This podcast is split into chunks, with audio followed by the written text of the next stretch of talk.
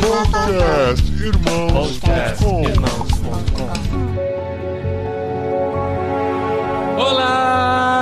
pessoas! Podcastirmãos.com de número 498 entrando no ar. Eu sou o Paulinho, estou aqui com a esposinha Adriana, que não esperava chegar na Europa e dar de cara com uma guerra. Por que não, né? Já passamos por tanta coisa. eu sou a Adriana e eu estou aqui com o Jorge, que é pastor, missionário, pai, mora no sul da Romênia e tá tendo uma vista linda neste exato momento, gente. Floquinhos de neve caindo pela janela. Olá, olá pessoal, um prazer estar com vocês. Eu estou aqui com o Paulinho, que ainda não está acostumado com o frio da Europa, estava usando luvas dentro de casa. Me entregou! Isso é verdade, gente. É, gente, difícil, difícil. Mas assim, é o primeiro inverno ainda, né? A gente tá É sobrevivendo. porque o bichinho não tem camada de gordura no corpo. É, e as extremidades ficam congeladas. Mas eu tirei as luvas pra gravar e Tá aqui morrendo de frio. estamos aqui, é, encolhidos nesse friozinho aqui. Mas aqui, né, nesse episódio extraordinário que entra na sua programação, quase que um plantão aqui direto da vizinhança da guerra aqui, né, que está acontecendo na Europa. A maior invasão à Europa desde a Segunda Guerra Mundial e tem deixado o mundo alarmado. E nós temos aqui o nosso correspondente da guerra, né, diretamente da Romênia, na fronteira com a Ucrânia, Jorge, nosso querido amigo, missionário da CEPAL. Já há quantos anos na Romênia, Jorge? Há quase 12 anos. 12 Uau, anos. 12 anos. Gente, e a gente se conhece desde antes, né, Jorge? Que coisa. Caramba. Da Não a parecia tanto tempo assim, não.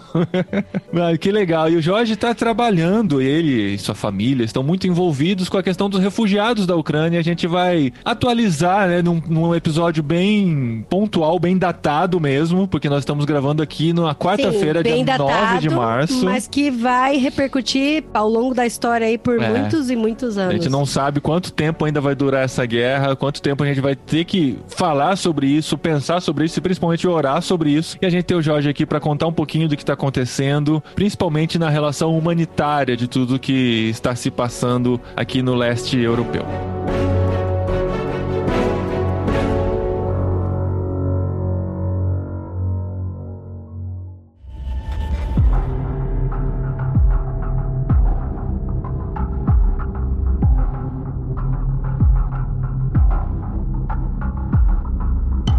Que legal que a gente conseguiu esse horário pra gente poder gravar essa conversa. É um episódio mais sério, né? Porque a gente vai falar sobre toda essa questão da guerra, mas principalmente sobre o envolvimento da igreja, né? Continuando, meio que continuando a conversa que a gente teve com o Cassiano, com o Simvaldo, alguns episódios atrás, sobre o envolvimento da igreja em situações de catástrofes. Aí, de repente, uma guerra estoura na nossa cara e a gente tem que aprender a lidar com isso. E assim, algumas pessoas, né, se perguntam: ah, por que, que a igreja tem que falar de política? Por que, que a igreja tem que falar de catástrofe? Por que, que a igreja tem que falar de guerra? Primeiro que a igreja não tem que, né? Aqui ninguém tá aqui pra falar que alguém tem que fazer alguma coisa. Mas, gente, a gente é igreja, a gente é corpo de Cristo, a gente se importa e ama o próximo como nós mesmos. Ou Então- deveria, né? é, Essa é a verdade. nossa responsabilidade de se importar com os outros. E guerra nada mais é do que pessoas lutando contra pessoas. E a gente não consegue imaginar como no ano de 2022, com toda a evolução né, da humanidade, do pensamento, no meio de uma pandemia, no meio de tantas catástrofes mundiais, alguém decide apertar o botão e falar: não, vamos matar pessoas no outro país porque eles não concordam com a gente, a gente não quer que eles façam o que a gente gostaria que eles fizessem, né? E de É. repente a gente tem essa situação aí causando esse caos, né? Que estamos às portas, né? Na Ucrânia, com certeza o caos é muito mais forte, mas o reflexo em todo o mundo está chegando pouco a pouco. Sim, a gente vai falar inclusive um pouco desse reflexo aqui na Espanha e o Jorge vai falar também do grande reflexo que está acontecendo lá na Romênia. Mas eu gostaria, assim, de contextualizar o pessoal muito superficial, né? O pessoal do futuro que O está pessoal- ouvindo a o gente, pessoal do inclusive, futuro. né? Não, e até as pessoas que estão nos ouvindo, tem muita gente que, assim, que por tanto sofrimento que a guerra causa, também escolheu ficar um pouco fora, né, das informações. É, é e a gente difícil, vai né, gente? contextualizar aqui muito rápido. Eu até perguntei pro Jorge, né? Não sei se ele é formado formado em relações exteriores, se ele é Política diplomata, internacional. política internacional. Mas não é, né, Jorge? Não mesmo, não mesmo. Então, a gente vai fazer aqui muito superficial, a gente vai tentar entender, até porque até os especialistas, né, têm dificuldade de explicar, porque o negócio é muito mais profundo, né? São camadas e camadas que tá acontecendo aí. Mas esse ano, hoje, dia 9 de março, bem datado, faz 14 dias que a Rússia decidiu invadir a Ucrânia, começar essa guerra, né? E era uma guerra que já estava aí sendo anunciada há muito tempo e muita gente dizia: não, o Putin não é louco de fazer isso e tal, né? Mas eu vi uma matéria outro dia que você nunca pode dizer que o Putin não é louco de fazer alguma coisa, né? Tantas Uhum. coisas que ele já fez aí na história, inclusive a ameaça nuclear, né? Que ele tem também o botão na mesa dele para apertar a qualquer momento o botão nuclear. Será que existe esse botão mesmo? Não, é um jeito figurado Não, de porque dizer. na minha cabeça, eu sempre achei que o presidente da Rússia tinha um botão nuclear e o presidente dos Estados Unidos tinha um botão da área 51 que vai liberar os ETs, alguma É, coisa assim. Não, Mas- não chega nesse ponto. que Mas tem ele a tem, ele é uma potência nuclear e quem é uma potência nuclear tem o poder de fazer a ameaça nuclear. E assim, geralmente fica só no tom da ameaça, né? Mas ninguém tem coragem de dizer que o Putin não é louco o suficiente para apertar esse botão. Mas enfim, a guerra começou por causa de interesses políticos, obviamente. A Ucrânia fazia parte da União Soviética e com a independência ela começou a se aproximar dos países ocidentais, sendo bem simplista, né? Sim, Toda a sim. explicação. É, e também assim, o antigo governo da Ucrânia, ele era mais amigável com a Rússia. E entrou um novo governante que, olha só, gente, curiosamente, você sabia que ele era comediante? Uhum. Sim. Que coisa, né? Interessante. Não, é só assim, off-topic total. Imagina Mas o é, Rafinha Bastos, presidente do Ah, eu né? votaria, gente, porque eu adoro o Rafinha Bastos. E é, é, só, é, só, é só esse critério que eu tenho, né? De gostar É, ou não você gostar. Gosta, gosta dele, eu voto. E aí, esse atual governo não simpatiza muito com a Rússia e ele tá querendo se aproximar mais da Europa Ocidental, E né? da OTAN, principalmente, E né? principalmente a OTAN é OTAN. a Organização do Tratado do Atlântico Norte, que foi formada durante a Guerra Fria para defender os países ocidentais da Rússia. Sim. E aí você vê um país ex-União Soviética se aproximando da OTAN, se torna uma ameaça, ou, ou quase que um, golpe no ego da Rússia, né? É. Eu vou me aliar aos inimigos. E dentro desse tratado da OTAN tem o capítulo 5 que diz que se um país que pertence à OTAN entrar em guerra, tiver algum conflito, todos os outros amiguinhos vão ter que ir lá ajudar com tropas e com soldados e proteger esse país que está em guerra com o outro. Só que a Ucrânia ainda não está na OTAN, e é por isso que a gente ainda não tem o envolvimento direto de outros países, principalmente dos Estados Unidos, né? Que é a grande potência, mas não tem nenhum interesse econômico em defender a Ucrânia. Porque os Estados Unidos está do outro lado. É. Não tem, tem interesse na Não. Ucrânia. A Ucrânia não tem petróleo. Exato. Assim, para entrar numa guerra, ele tem que ver o que, que ele vai ter em troca, né? E é um investimento alto estar numa Uhum. guerra, é um investimento de popularidade, né? Se colocar pessoas em guerra e tal, colocar seu país em guerra. Então, eles ficam aí só trabalhando na questão das sanções e tal, das, para enfraquecer, Aí, tentar enfraquecer Tira a Rússia. nessa- McDonald's, tira Starbucks. Coca-Cola, Coca-Cola. né? Tá tudo fechando. E Mastercard para de funcionar. é Visa assim. e tudo. É. é. Então, assim, estão tentando atacar desse jeito para enfraquecer a economia russa também, tentar ganhar alguma vantagem nessa guerra. Essa é a nossa visão de como a gente tem Muito enxergado simples, é. a guerra, vendo essas questões econômicas e políticas dentro da nossa limitação aqui. É, mas tem que entender que não foi do nada que o Putin falou assim: ai meu Deus, a Ucrânia vai entrar na OTAN, vou sair correndo e vou entrar no país antes que eles entrem na OTAN. Porque isso já estava sendo preparado, as alianças já estavam sendo formadas há muito tempo com a Bielorrússia, com a China. Então ele já estava, digamos que assim, que não foi do nada, que já havia um planejamento aí atrás e a linha já estava ali completa por soldados. E para resumir assim, do resumido, a Rússia entrou na Ucrânia 14 dias atrás com bombardeios e tiros. E Jorge, assim, o que foi muito chocante para mim que um dos primeiros prédios bombardeados foi um condomínio de pessoas. Pois Não é. era um alvo político, não era um alvo Militar. estratégico militar, foi um condomínio de pessoas. E os especialistas dizem que Putin esperava que essa invasão fosse rápida, né? A Ucrânia não tem força para resistir à Rússia. E a gente já tá aqui há 14 dias e parece que a guerra não está tão perto do fim assim, né? Então. É, Kiev ainda tá forte. E isso porque o país está resistindo, os civis estão se defendendo e estão acontecendo essas milhares de mortes que a gente tem visto aí nas notícias, né? Que é aí que entra o envolvimento do Jorge da igreja romena, que é que está a Romênia está ao sul da Ucrânia, né? Se você olhar no mapa, estamos com o mapa aqui do lado, faz fronteira na- ao norte da Romênia, né? Faz fronteira com a Ucrânia sendo que um pouquinho mais à direita, né, ou a leste, tem a Moldóvia, né, que é meio que um enclave entre a Romênia e a Ucrânia. E por fazer fronteira, obviamente, tem muitos refugiados saindo da Ucrânia indo em direção à Romênia. Então, mas eu queria perguntar assim pro Jorge, para você descrever um pouco sobre como foi a mobilização dos ucranianos dentro da Ucrânia, porque o Jorge tem contato, tem amigos que uhum. trabalham, que vivem, inclusive na capital Kiev também, né, da Ucrânia, uhum. e como que eles se mobilizaram, como que foi para eles receber essa informação de que estavam sendo invadidos, qual foi a atitude, como que eles se uniram, eles como eles fugiram, por isso, como que foi? A é. igreja, tem contato com a igreja ucraniana, eles já esperavam que isso estava para acontecer mesmo ou achavam que não era algo muito possível? Pois é, gente, então, apesar de viver na Romênia, é interessante que a nossa vinda para a Romênia há quase 12 anos atrás, ela teve muita ligação com a Ucrânia também. Hum. Porque esses amigos que a Adriana citou aí, eles estudaram comigo no Brasil Brasil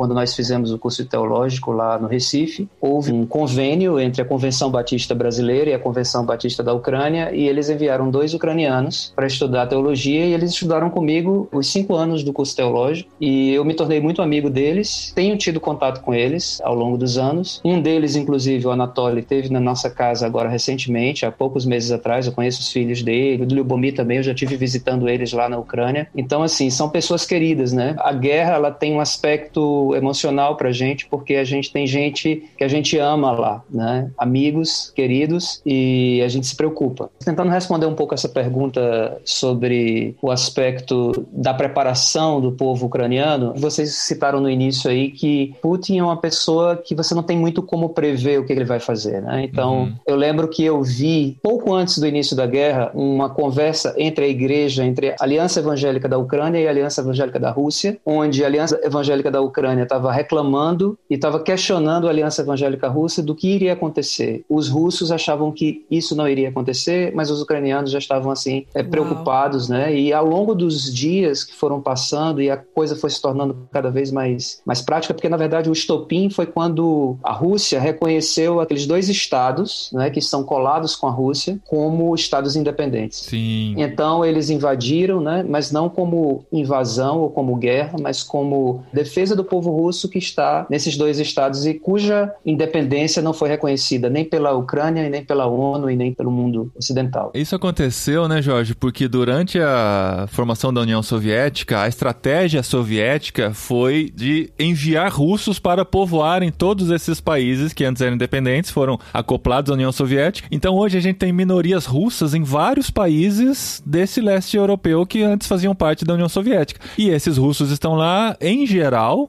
estão mais conectados à Rússia do que ao próprio país onde estão, né? É, e havia um grupo separatista dentro da fronteira com a Rússia que estava pedindo a separação da Ucrânia e voltar a ser Rússia. Então, assim, a verdade é essa, que a visão deles é diferente da nossa, porque o próprio conceito deles, a maneira de pensar é diferente. Cosmovisão, né? né? Cosmovisão, né? É. Deles é totalmente diferente da nossa. Mas o fato é, a igreja ucraniana, né? As pessoas, os ucranianos em geral, eles tiveram muito pouco tempo para se preparar para sair, né? Até porque entrou a lei marcial e a lei marcial diz que homens entre 18 e 60 anos eles não podem sair do país, eles precisam ficar para lutar. Aí a gente teve uma saída em massa de mulheres e crianças. E aquelas cenas tristíssimas Sim. de despedida dos pais de seus filhos e esposa, né? Exatamente, exatamente. Ontem, por exemplo, a nossa igreja aqui em Bucareste, ela recebeu 16 refugiados e nós fizemos ontem um momento de gratidão a Deus pela vida das mulheres, porque Dia da Mulher aqui no leste europeu é também Dia das Mães. Ah. E a gente ficou com o coração muito apertado aqui em casa também, como igreja, porque imaginem, hoje nós temos mais de 2 milhões de refugiados ucranianos já. Na sua maioria esmagadora são mulheres com filhos, né? Que deixaram seus maridos lá na Ucrânia para lutar. Então, imagina passar o Dia das Mães num país estrangeiro, sem seu marido, preocupada com o marido, né? E às vezes sem o filho também, né? Se tem filho de Exatamente, 18 anos, né? né? Exatamente, muito difícil. E você tem alguma informação sobre como a igreja russa ou essa aliança evangélica russa tem reagido a, a essa situação? Qual é o posicionamento da igreja na Rússia? Tem alguma informação? É, eu não tenho visto nada sobre isso. Certamente eles devem ter se posicionado, mas eu confesso que não conheço agora o posicionamento deles. Mas uma coisa que eu sei é que existia uma conexão muito grande entre a igreja ucraniana e a igreja russa. Por exemplo, há três anos atrás eu participei de um congresso lá na Ucrânia. Eu fui o único representante da Romênia, mas era um congresso bem grande. O congresso todo era em russo. E foi na Ucrânia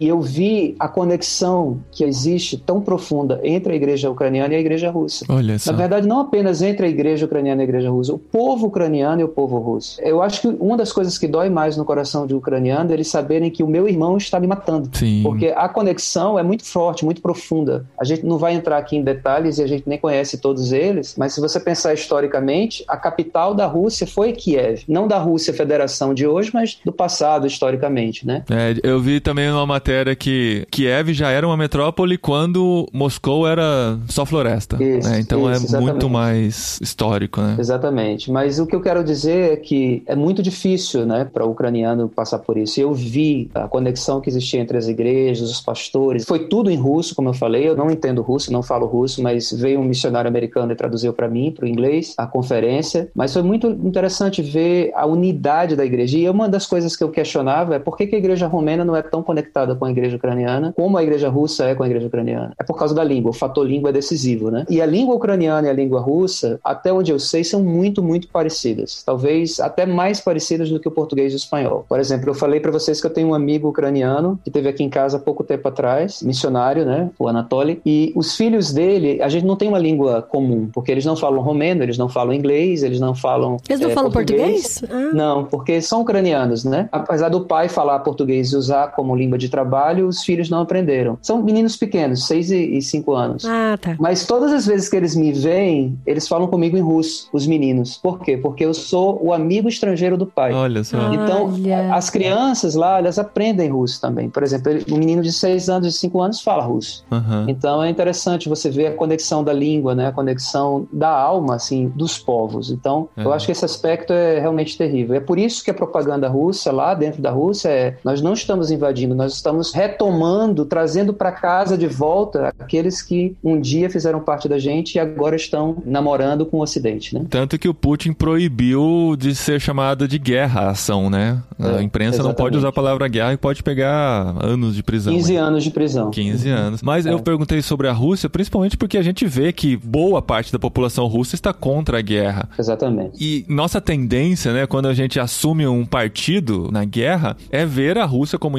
inimiga. É claro que a ação dela, a humanidade está contra em geral, mas os russos estão sofrendo com isso também, principalmente com essas sanções todas, né? O- todos os cortes econômicos, o acesso que eles estão perdendo e a população russa vai sofrer com essa guerra também. Então é importante a gente colocar a Rússia nas orações também, né? E, e entender todo esse cenário que é muito mais amplo do que essa coisa do o mocinho contra o bandido, né? Tem muitas nuances dentro de tudo isso. Uau, entendendo essa conexão que o Jorge falou da Ucrânia com a Rússia, eu não tinha noção de que era tão, tão próximo assim. Ontem eu tava vendo. Ontem não, faz tempo. Acho que uns. Já faz um- uma semana. Tava, eu sou meio perdida, tá? De Sim. tempo. O ontem pra mim pode ter sido É. mês passado. Um dia são como mil anos e mil anos são como um dia. É muito, muito isso. e aí eu tava vendo o jornal aqui na Espanha, que aqui eles estão passando quase 24 horas. É impressionante. Tem o, Sim. o jornal diário aqui. Se tá passando outra notícia, vira e volta, eles chamam ao vivo, tá acompanhando bastante. E teve uma cena que eles filmaram, talvez até deve ter passado no Brasil, de uma senhora que ela foi muito brava falar com um soldado russo. E ela era muito mais velha que ele. Só que ela foi conversar com ele com carinho. Ela foi falar: Meu filho, o que é que você tá fazendo aqui? Volta pros seus pais. Para de matar a gente, é como irmão. Não, sai daqui, sabe? O que, que você tá fazendo aqui, gastando sua vida com isso por um ideal que eu acho que você nem acredita, sabe? Então ela tava falando com carinho, mas dando bronca de mãe nele, sabe? Volta pro quarto e vai estudar, sabe? Assim. Aí agora pra mim faz sentido, porque quando eu olhei, eu falei, nossa, mas que liberdade, né? De onde a mulher tem essa liberdade pra falar com um inimigo, né? Um soldado russo. E aí você vê que tem essa conexão mesmo, né? Essa conexão Esse de. background é muito importante. Ah.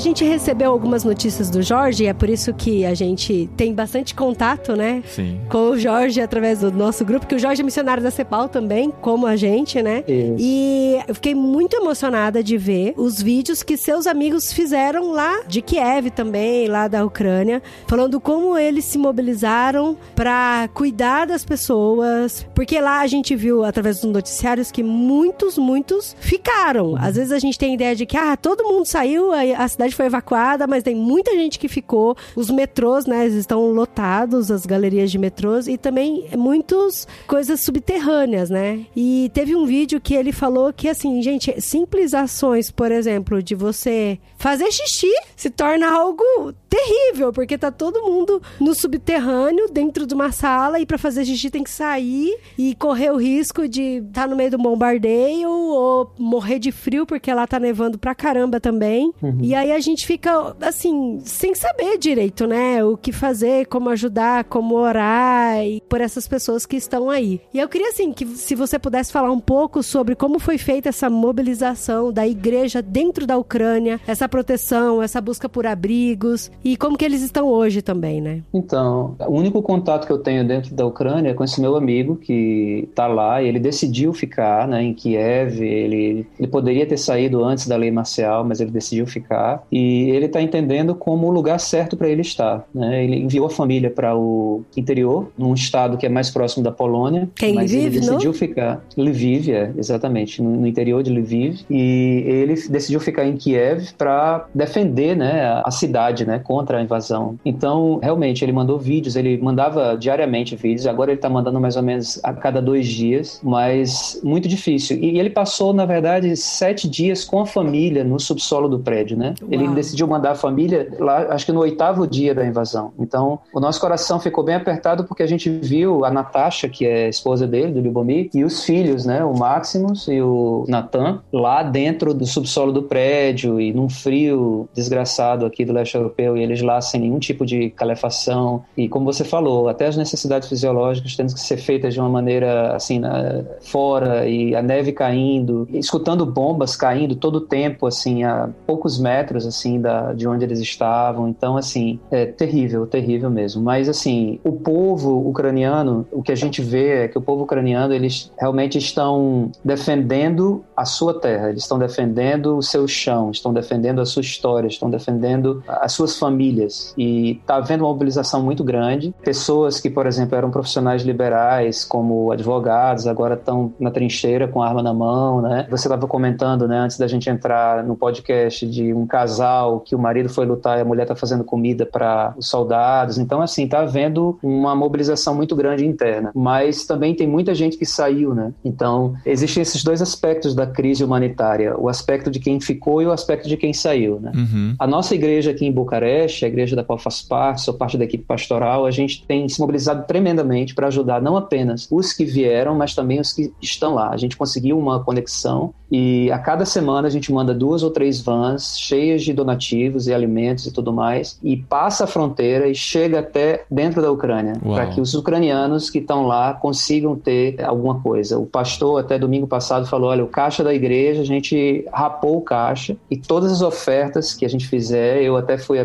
pessoa que fiz a parte do ofertório domingo, e a gente enfatizou bem isso: todo o dinheiro arrecadado vai para a Ucrânia, porque é um povo irmão da gente, né, também, e está muito próximo da gente. Então houve uma comoção muito grande, né? Eu estou aqui há quase 12 anos, como eu falei, agora em junho vou fazer 12 anos que estou aqui com a minha família e a gente trabalha na CEPAL, uma agência interdenominacional, e o nosso objetivo sempre é tentar agregar as igrejas, né? Unir as igrejas, juntar as igrejas. E eu, depois de muitos anos tentando fazer isso de diversas maneiras, usando a oração, usando missões, usando... é como se praticamente nada conseguisse unir as igrejas de forma tão completa como nós gostaríamos de ver né, essa unidade, como o que está acontecendo agora. É interessante. Eu nunca vi a igreja tão unida, né? E eu digo igreja em geral, inclusive a igreja ortodoxa, a igreja católica daqui da Romênia, porque aqui o catolicismo é ortodoxo, assim como na Rússia, assim como na Ucrânia, né? O Cassiano falou isso naquele episódio que a gente fez sobre calamidades, né? Nada melhor para unir a igreja quando tem um ideal, algo para fazer juntos e para ajudar outras pessoas, né? A gente se sente parte do que Deus está fazendo. Porque existe um problema comum, né, para ser resolvido e assim tocou muito no coração do povo romeno, né? É bem verdade que a Romênia ela não tem recebido tantos imigrantes como a Polônia ou como a Moldávia. A Moldávia tem recebido bastante. Eu estava vendo, parece que ontem eles estavam dizendo que receberam 10% da população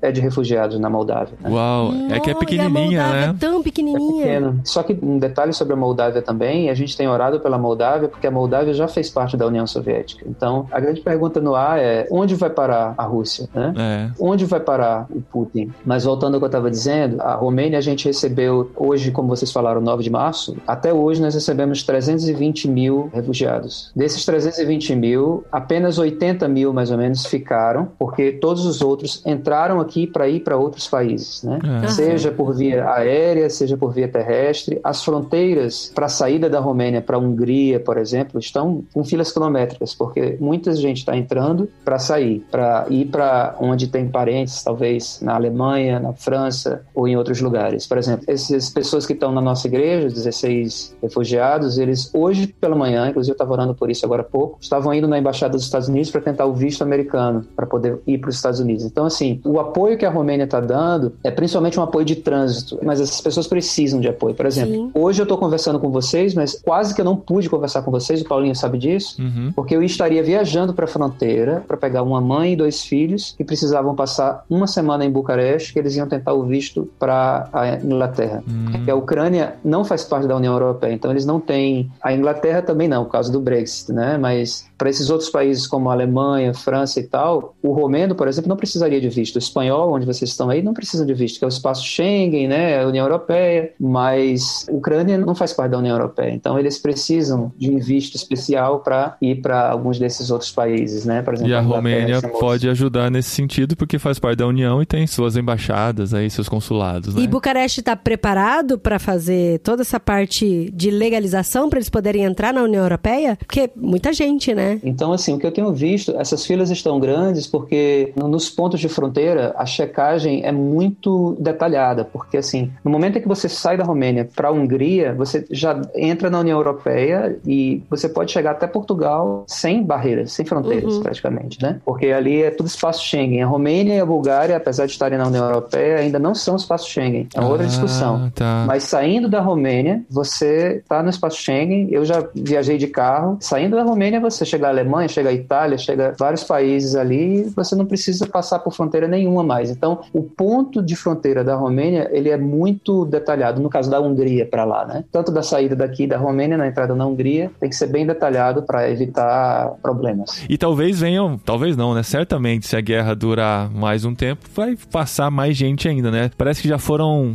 3 milhões, é isso? Acho que 3 milhões, né? O que a ONU está dizendo. 2 milhões, é. Não sei, eu não sei, eu não vi. Eu vi on até ontem ontem eu vi que eram 2 milhões dois alguma milhões. coisa, né? Talvez tenha chegado a 3, eu não sei. Então. A, a, Ucrânia, ela tem mais de 40 milhões de habitantes. É um país de mais de 40 milhões de habitantes. Ele é bem largo, né? Se você tirar a Rússia da jogada, a Ucrânia é o maior país da Europa, em termos geográficos. É um país grande e tem uma população que é mais do que o dobro da Romênia, por exemplo. E como que foi sua experiência? Porque, assim, hoje você falou, né, que talvez você estaria lá na divisa, mas você já fez essa viagem, que a gente já viu foto, com o carro lotado de coisas. E como que foi a experiência de você está lá recebendo o pessoal que estava atravessando da Ucrânia para a Romênia. Como é que foi a mobilização? Como vocês chegaram lá e o que, que vocês viram lá, né, nos olhos das pessoas? O que aconteceu foi o seguinte: logo quando houve a invasão, quando a guerra começou, o nosso coração ficou completamente assim arrasado e a gente ficou inquieto. Então, o comentário que a gente teve aqui em casa foi: a gente não tem como ficar sentado no sofá enquanto isso está acontecendo com os nossos vizinhos, um país que a gente está tão próximo e que a gente ama, a gente tem tantos amigos lá e tudo mais. Então, assim, foi uma atitude, assim, imediata de levantar do sofá e eu ia até para a igreja no domingo, tinha responsabilidades na igreja, falei para o pastor, pastor, olha, eu tô indo para a fronteira,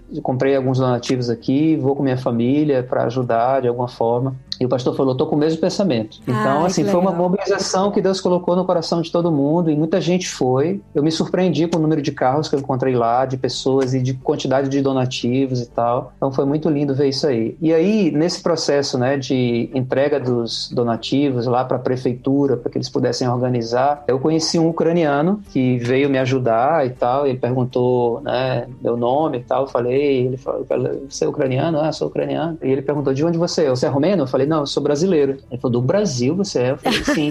Aí ele falou, eu amo o Brasil. Ah, que legal. Aí eu falei, eu falei, que bom, cara. Aí ele perguntou assim, mas o que, que você veio fazer aqui do Brasil? Por que, que você veio para cá? A pergunta dele foi essa. E eu olhei para ele e disse assim, por você. Ah. então, demais. nesse momento, ele começou a chorar, ele começou a ficar emocionado e tal. Eu também me emocionei, a gente se abraçou e eu perguntei como eu poderia orar por ele, né? E ele falou da irmã dele que estava em Kiev, ele estava preocupado com ela, então oramos juntos ali. E Deus tem dado, assim, experiências, encontros divinos, né? Depois eu fui levar umas toalhas, não para a fronteira, mas já para igrejas aqui ao redor de Bucareste que estão recebendo refugiados e precisam de donativos. Então a gente comprou algumas toalhas, eu fui levar. Encontrei um grupo de 50 estudantes indianos que Uau. estudavam lá na Ucrânia e que estavam vieram para a Romênia para daqui o governo deles levá-los para a Índia de volta. E aí eu encontrei um rapaz e a gente teve uma conversa muito profunda sobre Deus e apesar de hindu, mas ele foi muito aberto para ouvir o evangelho e a gente trocou o WhatsApp, a gente ainda continua se falando e, e eu orei também por ele. Então assim, como é que um brasileiro encontra com um indiano no interior da Romênia, assim, prega o evangelho para ele? É uma coisa assim que só Deus pode fazer, né? Conexões que só Deus pode fazer. Uma outra experiência que eu tive foi ontem conversando com um desses que estão na igreja. Eu tive uma experiência que a Bíblia, né, ela fala que a gente deve chorar com os que choram e eu confesso que até ontem assim, eu nunca tinha tido essa experiência de uma maneira tão profunda como eu tive, porque o nome dele é Andrei e ele tem a minha idade e tem filhos da idade dos meus filhos. E a gente conversou ontem sobre o processo de saída dele da Ucrânia. Ele morava em Odessa, que é uma cidade portuária, que é um dos grandes focos da Rússia, né, para poder abrir todo um comércio marítimo por ali e tal. Foi uma cidade muito visada e ele falando o tempo que ele teve tão curto para escolher o que levar, né, o que colocar na mochila e o animal de estimação, o que fazer com o animal de estimação. Ele falou muita gente deixando animal de estimação para trás. Eu sei que vocês têm, eu acho que é Fifi, né? É a Fiona. É. A Fiona, né?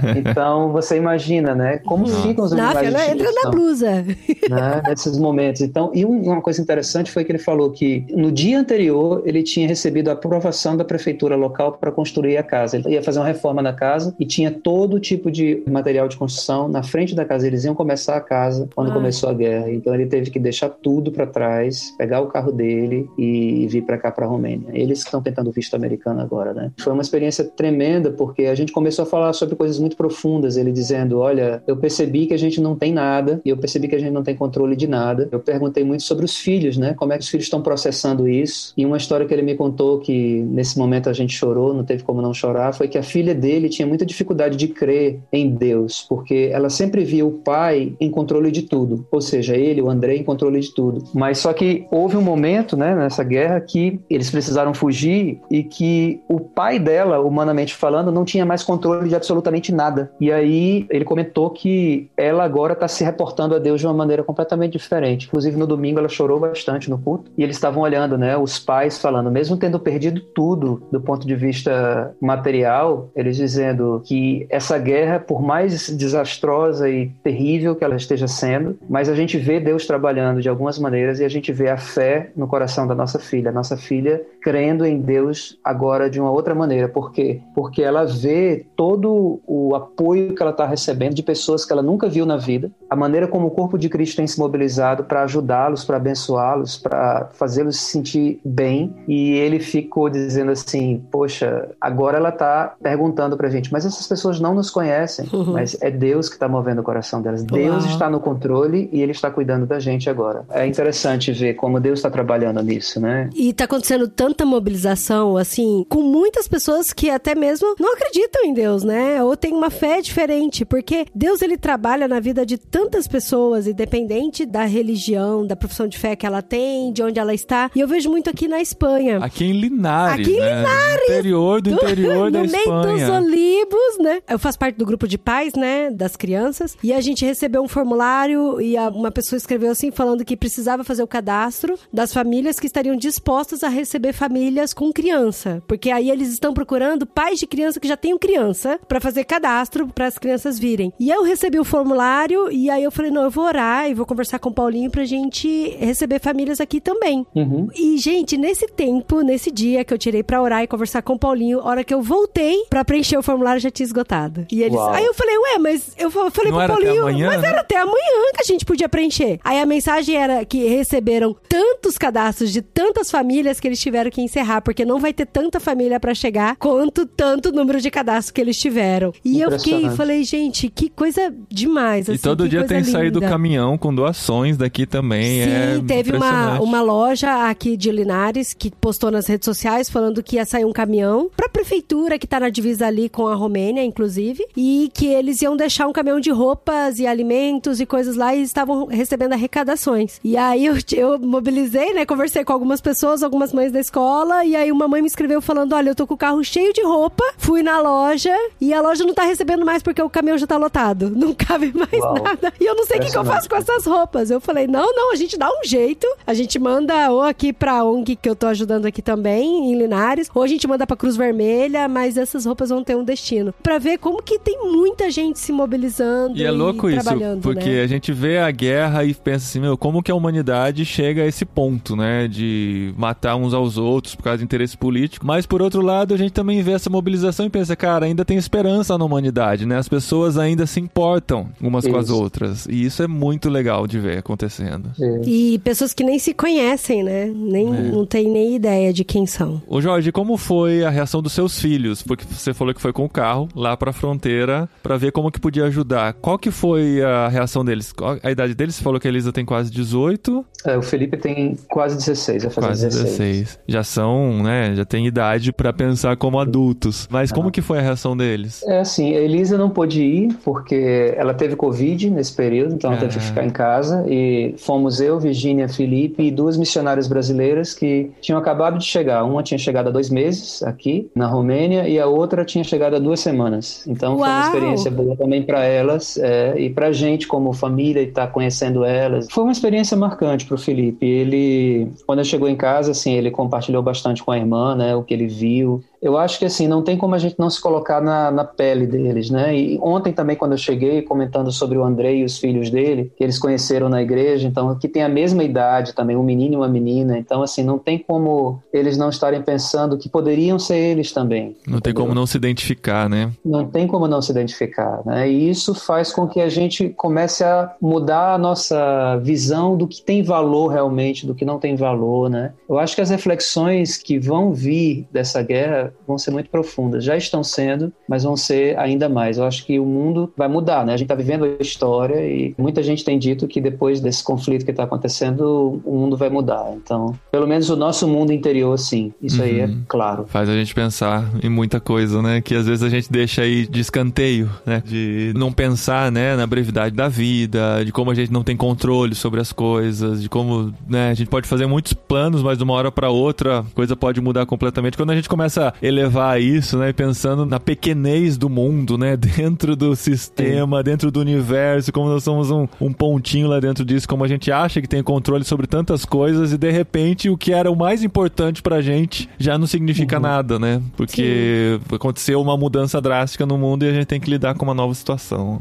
E assim, eu fico pensando no pessoal que tá bem longe mesmo, né? Porque a gente tem contato, né, com muitas pessoas que estão no Canadá, Estados Unidos e Brasil. Os próprios amigos nossos de missões e caminhada que estão no Brasil, que além de oração, eles querem fazer mais coisas, né? A gente aqui em casa também na Espanha, a gente fica, nossa, a gente tá orando, a gente chora vendo as notícias e, e ontem eu vi assim uma foto que mexeu muito comigo de ver famílias que, que estavam mortas na calçada e o menininho tava usando uma, uma jaqueta igualzinha do meu filho. Eu falei, ai meu Deus. Uau. E aí a gente fica, realmente a gente fica assim, Deus, eu sei que a oração é poderosa, eu sei que a oração move e, aí a gente fica, mas eu também tô aqui, sabe, Deus? Tô aqui para servir, tô aqui para ajudar, quero fazer mais e, e por onde, sabe? Por qual caminho, né, que a gente pode ajudar? E sabendo que vocês, a igreja, tá recebendo muitas pessoas e que já raparam também a conta financeira, como que a gente pode ajudar também enviando, né, donativos e enviando o que a gente tem para poder ajudar nessa situação? Dinheiro, né, gente? Dinheiro é o que precisa agora. Fazer esse dinheiro chegar onde precisa, né? Então, se as outras pessoas no Brasil querem contribuir, qual o caminho que você indica, Jorge, para fazer alguma coisa dentro de toda essa situação? Então, é interessante quando você estava falando da oração, Adriana, porque realmente, assim, eu diria que a maior necessidade é a oração mesmo. Né? Inclusive, não apenas eu digo isso, mas os meus amigos ucranianos, eles sempre que têm a oportunidade de falar o Brasil, eles sempre falam: a igreja, por favor, ore, porque a oração é que faz toda a diferença. Né? A gente está lidando com. O nosso inimigo não é o Putin. A gente não luta contra a carne e sangue. Né?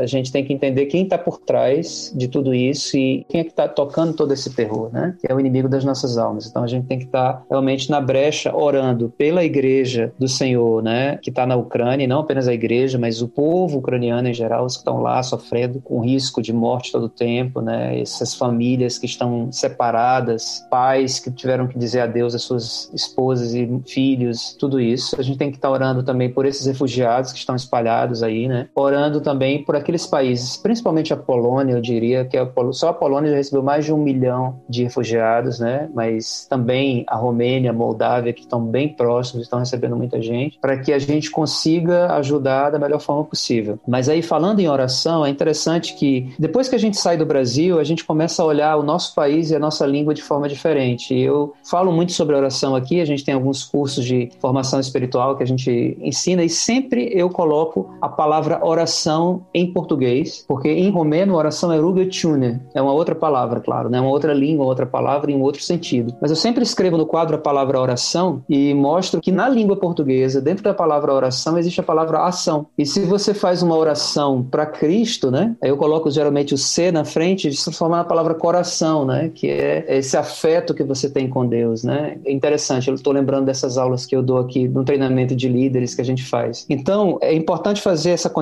como vocês estão falando, da oração e da ação também, né? E nós, como CEPAL, estamos organizando aí, acredito que até o podcast ser lançado, certamente a gente já vai ter uma forma de que as pessoas possam contribuir aí no Brasil e esse dinheiro chegue aqui na Romênia para que a gente possa suprir a necessidade daqueles que estão na linha de frente, das igrejas, das instituições. Uma coisa que é muito boa para mim, estando aqui há 12 anos, né, praticamente, e tendo um conhecimento muito amplo da igreja romena, porque como CEPAL, a gente trabalha com todas as denominações. Então a gente tem contato praticamente em todas as partes do país, com várias instituições, inclusive até dentro da Ucrânia, porque tem uma parte lá chamada Tchernauts, na Ucrânia, mas ela fala romeno também. Então a conexão. Eu tenho um amigo que é missionário romeno que está lá na escola de missões dessa cidade que está dentro da Ucrânia e que está transformando a escola de missões num campo para receber refugiados, né, num lugar assim, num, num abrigo para os refugiados. Então assim, o que, que eu quero dizer com isso? No momento em que o dinheiro do Brasil chega aqui na Romênia, na CEPAL, a gente tem como direcionar para várias e várias instituições, tanto a nossa igreja local como muitas outras que a gente conhece que estão fazendo esse trabalho. Então, como você falou, Paulinho, a gente precisa de donativos, mas é muito mais difícil chegar ao donativo aqui na Romênia, né? Mas aí a oferta financeira, ela pode ser transformada em sementes de amor, né, que vão estar sendo distribuídas. E o detalhe que eu falei, que eu acho que vocês devem lembrar, que a nossa igreja, ela tem uma linha de contato direta com a Ucrânia. Então, assim, parte desses recursos não vão ficar só para os refugiados, mas eles vão alcançar também aqueles que estão na Ucrânia agora. Uau. Muito bom a gente poder ter essa conexão mais próxima aqui, né, de todo o conflito que está acontecendo lá e saber que a igreja está agindo. A gente já sabia disso, né, mas ouvir essas histórias e a gente se sentir parte disso como corpo de Cristo é muito bom saber que apesar das desgraças, apesar das calamidades, a igreja está lá, está agindo, está oferecendo os seus espaços, está colocando a mão na massa uhum. para agir, né? Se não tem como controlar a catástrofe, vamos agir nas consequências dela e a igreja está fazendo isso, isso é muito, muito legal. Até o episódio, a gente vai ter o link, tá? Então, entrando no post desse programa, vai clicar no link lá da CEPAL para contribuir diretamente para essa ação na Romênia e na Ucrânia. Você pode contribuir, a gente convida e convoca vocês para participarem também, nossos ouvintes, dessa luta que a gente está junto aí com a igreja romena e a igreja ucraniana. É, eu também queria ter a liberdade de colocar o link pro Facebook do seu amigo. Ai, gente, é tão difícil o nome dele. Anatoly? Anatoly. Anatoly. Porque ele faz Sim. os vídeos falando da situação atual, como é que tá. E eu acho que o Jorge não tem redes sociais, gente. É, não, não é, dá pra conectar o Jorge nas redes é sociais. É verdade, é verdade. Eu sou meio retrógrado nesse sentido. Mas se você quiser passar a sua caixa postal, as pessoas podem mandar uma carta. É verdade, é verdade. Mas assim, na verdade, quem está mandando os vídeos dentro de Kiev é o Lyubomir. Na verdade, ah, são é? dois amigos. Sim, o, o Anatoly, ele conseguiu sair para Polônia. E foi uma história bem interessante, porque, assim, muito embora exista a lei marcial, mas eu estava vendo uma live dele com o pessoal da Junta de Missões Mundiais e ele estava dizendo que, por ele ser pai de filhos menores adotados, no caso, ele tem uma filha adotiva, que é a Zlata, então ele teve a permissão de sair, oh, mesmo isso. sendo homem nessa faixa etária, né? E ele está na Polônia agora, ele está fazendo uma grande movimentação também com a Junta de Missões Mundiais também. Então, assim, existem muitas frentes de apoio, mas uma frente de apoio, de conexão do Brasil com a Igreja Romena, da Igreja Romena conseguir chegar pelo menos nessa fronteira inicial com a Ucrânia, eu diria que seria a CEPAL uma boa alternativa. Mas é importante estar atento para tudo que está acontecendo. E como eu falei, a Polônia está recebendo muito, muito, muito mais gente do que a Romênia. E como eu falei, a Romênia é mais assim trânsito para a maioria dos refugiados, mas muitos deles estão fixando a residência na Polônia mesmo, procurando trabalhos e tal. Então, a Polônia ela tem sofrido muito mais nesse aspecto do uhum. impacto da crise de refugiados do que qualquer outro país. É, mas eu acho que economicamente fica muito difícil manter esse pessoal lá, né? Eu acho que eles vão acabar espalhando pela Europa mesmo. Possível. Agora que a Europa, agora não, né? Já tem um tempinho, já tem alguns dias que a Europa falou que vai receber e que não vai fechar as portas, não vai fechar visto para os refugiados uhum. da Ucrânia. Então acredito que vai espalhar e eu acredito que até aqui na Espanha vai chegar pessoas, Espanha, Portugal. Casa não vai faltar para eles aí, né, Adriana? Casa não vai faltar. Casa não vai faltar e nem azeitona, porque ô cidade para ter azeitona. azeitona e azeite, né? Mas legal, Jorge. Obrigado por ser nosso correspondente aí perto da guerra. Sim. Qualquer momento você volta com mais informações, a gente te chama aí. Mas a gente segue daqui orando e se mobilizando e colocando aqui nossos ouvintes para pensarem mais diretamente no que está por trás de tudo que está acontecendo, né? A gente às vezes fica vendo as notícias da guerra em si, dos ataques que são muito tristes, que comovem muito nosso coração, mas muitas vezes não sabe como ajudar e como participar. Aqui a gente tem um caminho de como ajudar e de como conhecer mais do que está acontecendo e se envolver e fazer parte do que a Igreja de Cristo está fazendo no mundo. É, e gente, olha, uma coisa que eu ouvi, o pessoal às vezes tem essa mania de tomar partido, né? Ah, mas a Ucrânia fez isso, porque a Ucrânia procurou os Estados Unidos. Ah, mas a Rússia tá certa. Ah, mas a Rússia tá errada, a Ucrânia tá certa. Pra gente pensar nas pessoas que estão lá, que estão sofrendo e todas essas histórias que a gente contou aqui no programa, pra gente, nosso foco são eles, assim, amar é. o próximo uhum. e a uhum. gente orar por eles. E aproveitar todas as oportunidades que a gente tem de fazer isso, de ajudar essas pessoas que estão nessa situação tão complicada, inclusive os russos. Exatamente. Que estão passando por grandes necessidades também. Muito bem? Obrigado, Jorge. Obrigada! Eu que agradeço, obrigado aí pelo carinho e seguimos juntos.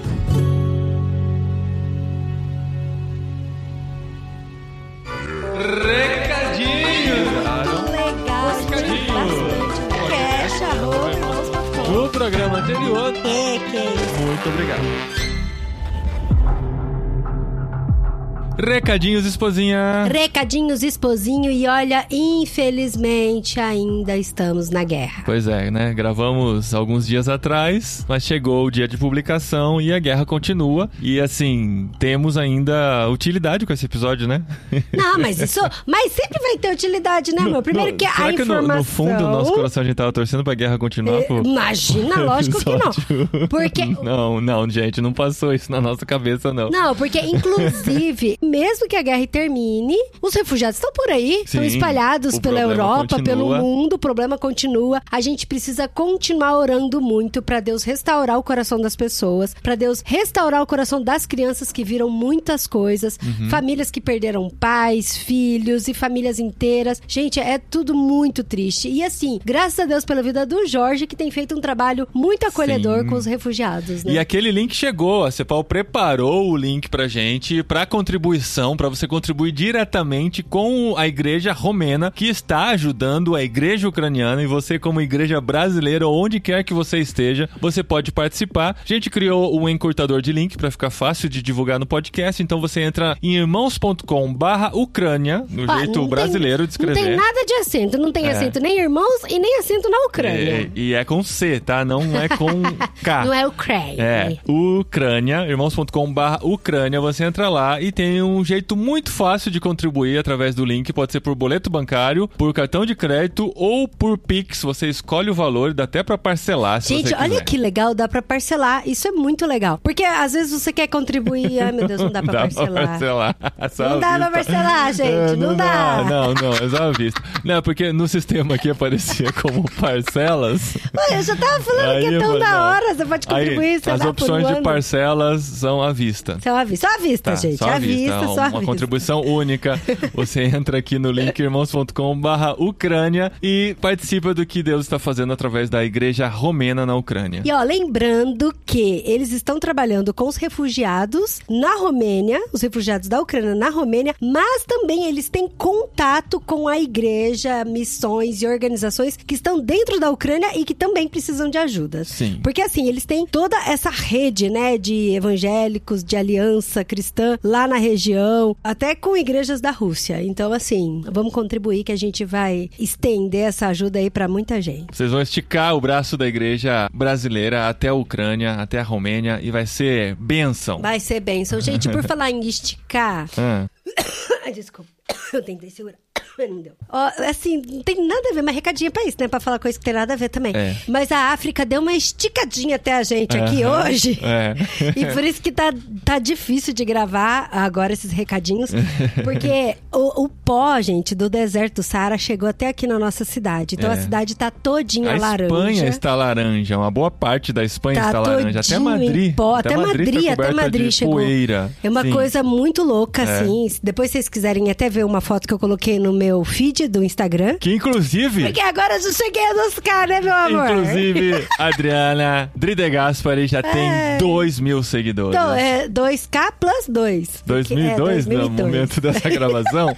então vamos começar a campanha agora de Paulinho 3K, né? Que eu tô lá ainda empacado também. Tá, né, tá, se, eu, se eu postasse, não, quem né? sabe crescesse, né? Mas Não, eu acho mas- que eu tô com 2.960, uma Alguma coisa assim. coisa vamos assim. chegar no 3 mil. Tá Paulinho chegando. Gaspari. 3K. Tá? Hoje eu pus um Reel, inclusive, né? Legendado, o primeiro Reel legendado que eu fiz, explicando um pouquinho sobre esse fenômeno do Kalima, ou da Sim, Kalima, gente, não sei. E tá muito difícil de Que é respirar, essa né? poeira que chegou aqui e choveu, né? Enquanto tinha poeira, choveu e os carros, as ruas, as casas ficaram cobertas por lama. Não, e aí o isso. pessoal fala, nossa, mas que bom que choveu. Gente, é pior. Porque daí a chuva bate no chão e a poeira sobe. Então, assim, é que não choveu muito. com... É, então. Foi só uma garoinha. Foi só uma Só pra garoa. dar a sujadinha mesmo, né? Então, assim, tá bem difícil de gravar esse programa, de gravar esses recadinhos agora, porque a gente tá aqui no Tosse Estamos trancados dentro de casa, as atividades outdoor, né? As atividades externas da cidade foram canceladas. Então, quem faz futebol, outros esportes, as crianças não foram pro recreio hoje, né? Não cancelaram aula porque dentro da Sim, sala de aula sim. dá pra Tem as, as, se as proteger. Então né? todo mundo de máscara, né, ainda. Inclusive a recomendação de sair de máscara na rua. Então, a gente Então, tava começando a se tem acostumar máscara, né? as pessoas sem máscara. Agora tava todo mundo de máscara de novo, mas estamos aqui dentro de casa com esse tempo seco. É. Mas só pra compartilhar com vocês e datar A mais um pouco esse A episódio. extensão, assim, da África até a Da gente. África, muito bem. E esses são os últimos recadinhos antes do episódio 500 do podcast Irmãos.com. Esse é o 498. Nossa! Semana que vem tem literário Semana sobre o livro do? T.D. Wilson, aquele que você não quis Ah, ler. o livro da Xícara Maluca, Da Xícara né? Maluca. Gente, Xícara Maluca é muito brinquedo do Hop Harry. Eu espero que vocês tenham falado sobre isso. Não, não falamos sobre Ai, isso. não acredito. Ué. Faltou eu nesse programa Não, porque não pra tem. falar essas e, coisas. e não, o né? Hop Harry nem é xícara maluca, era tinta que misturava. Xícara maluca Era tá em todos os tinta. parques Todos de os diversão parques. do Brasil. E tem vocês que falar não do fizeram essa Harry. menção? Não, não, não. Ah, não Enfim. acredito. Thiago Ibrahim, ó. É. Né, Você tá dando spoiler demais. As pessoas ainda não sabem que a gente Que já o- gravou esse o- episódio. Ai, que o Thiago Ibrahim É. vai participar? Desculpa. Semana que vem tem literário pra vocês, a gente já gravou pra dar uma adiantada aí pra gente conseguir trabalhar no episódio 500 do podcast irmãos.com, mas você pode ler com a gente e ver a repercussão na semana que vem. E se você quer estar mais perto ainda de irmãos.com e do podcast irmãos.com e do que estamos fazendo por aqui, as nossas novidades, a gente coloca sempre em primeira mão na cabineirmãos.com, que é o nosso grupo no Telegram, reservado para os que contribuem financeiramente com esse projeto também. Então, a partir de 15 reais você consegue contribuir, é só entrar em irmãos.com barra cabine e fazer parte dessa família.